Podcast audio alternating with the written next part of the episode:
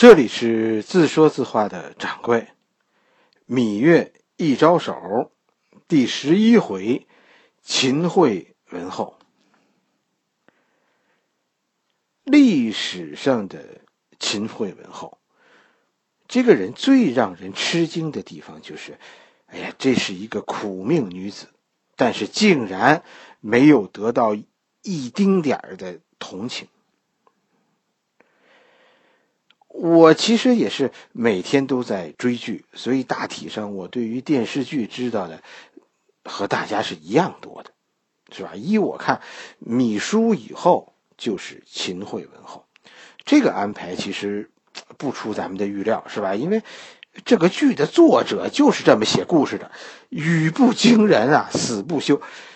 历史上没有芈姝这个人。秦国和楚国确实有一段时间就经常相互通婚，但这两个国家呀仇怨太多，这种政治婚姻的结果，差不多都是悲剧。历史上其实秦惠文王记载很多，甚至于秦惠文王的记载啊，甚至于比秦始皇也不少。这个秦王可以说按历史上的重要性来说，丝毫不逊于始皇帝。但是，对于秦惠文王的家世，却历史记录非常少。我估计这回这和后来宣太后当权三十年有足够的时间，说把秦国的历史拿来删改一通。我觉得这跟这有很大关系。要不是说秦王有好几个儿子，你看历史，这个秦王几乎在历史上就跟打了三十几年光棍似的。谁也说不清秦王有几个老婆。《史记》在这一段历史的记录当中呢，偏偏又是有争议的。后来学者研究说呢，《史记》其实是经过后来政府改编的。我们今天读到的《史记》，其实在汉朝经过改编。秦惠文王这一段，显然有好几篇传记是后来人加上去的。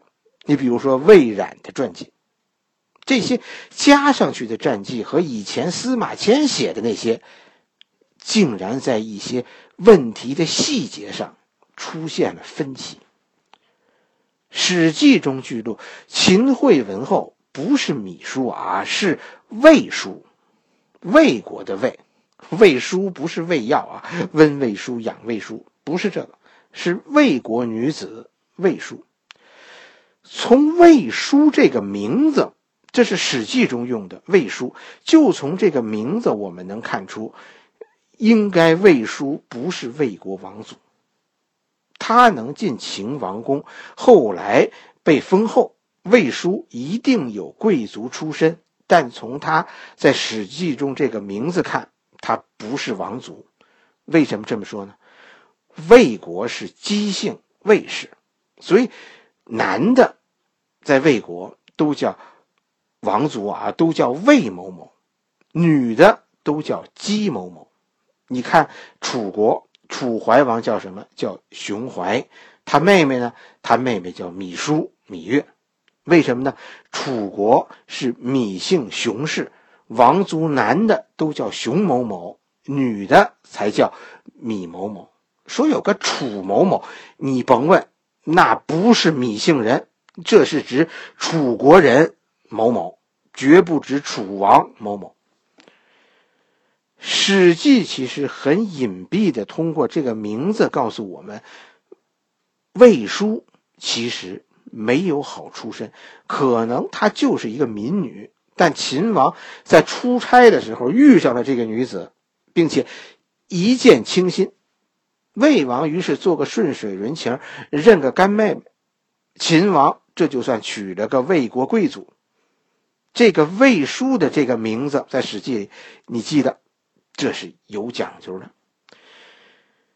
魏书后来做了皇后，秦王后是吧？为秦王生了两个儿子，大儿子就是后来的秦武王。但历史写到这儿的时候呢，出现了分歧。司马司马迁写的历史中写呢，秦武王登基的时候，魏书已经死了，而《史记魏冉的传记里说呢，说秦惠文后没死，还卷入了下一任楚王秦王的争夺。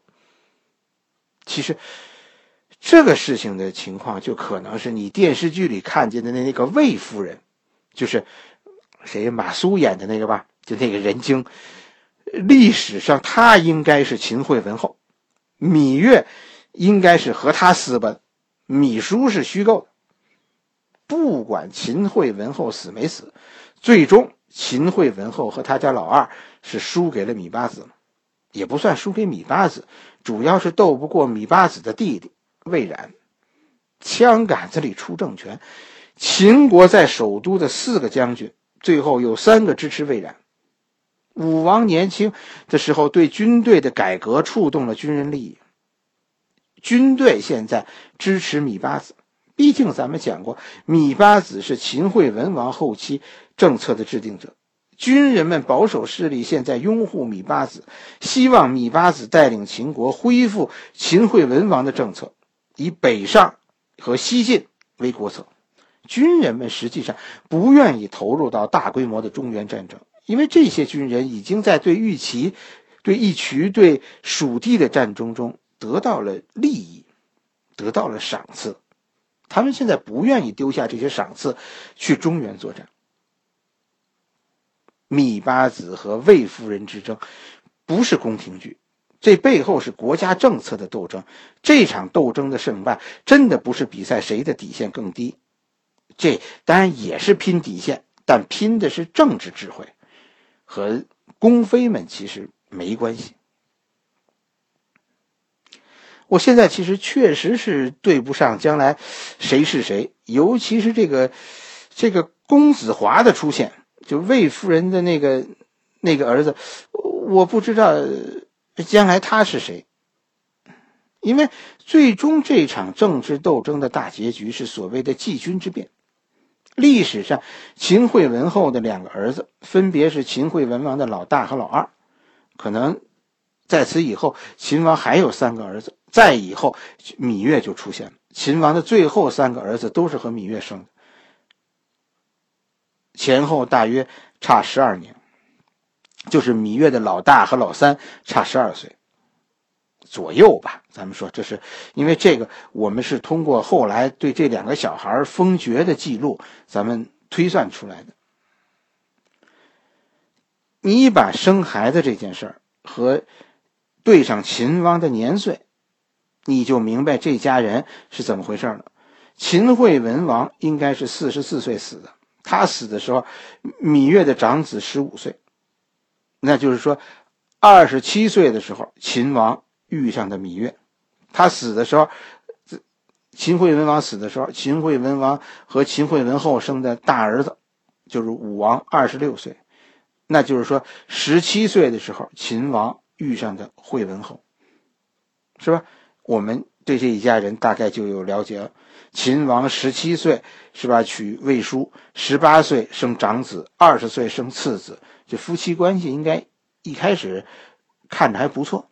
可是到了二十七岁，秦王遇上芈月，此后一直到秦王死，就是和芈月在一起。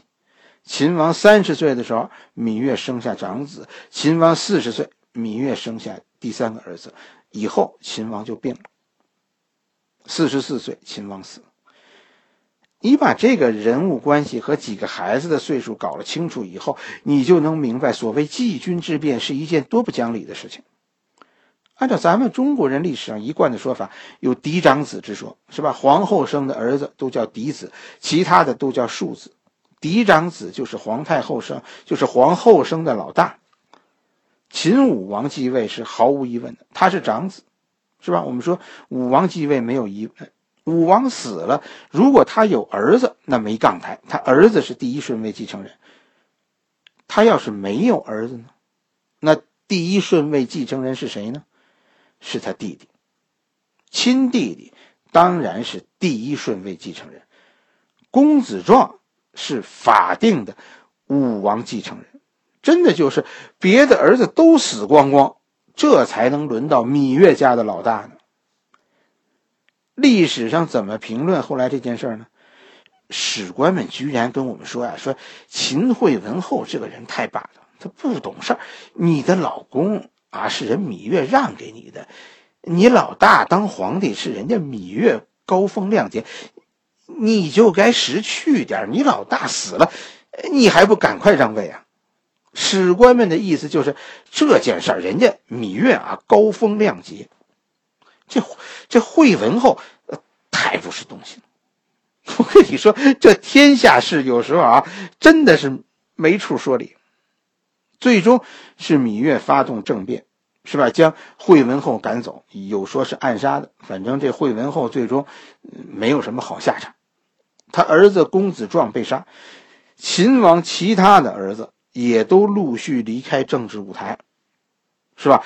转入地下，被人埋了。秦国以后。就是五加一组合，五个男人加一个女人。五个男人是谁呢？是芈月的三个儿子，两个弟弟。五加二等于三。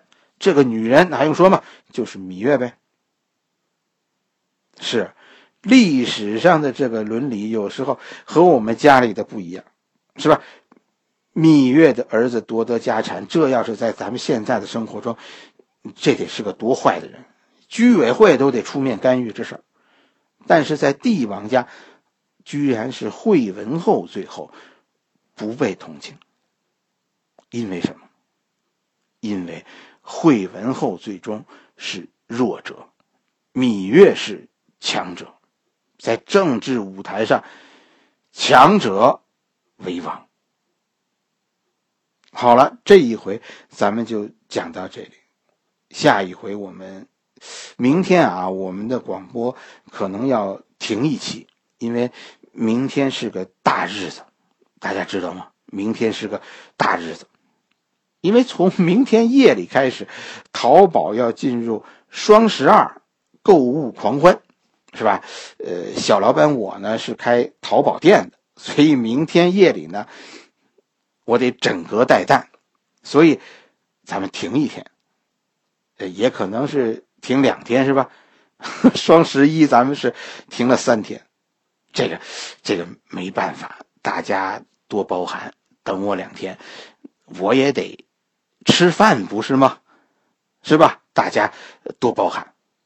好了，我们今天的故事先讲到这儿，明天下一回我们继续。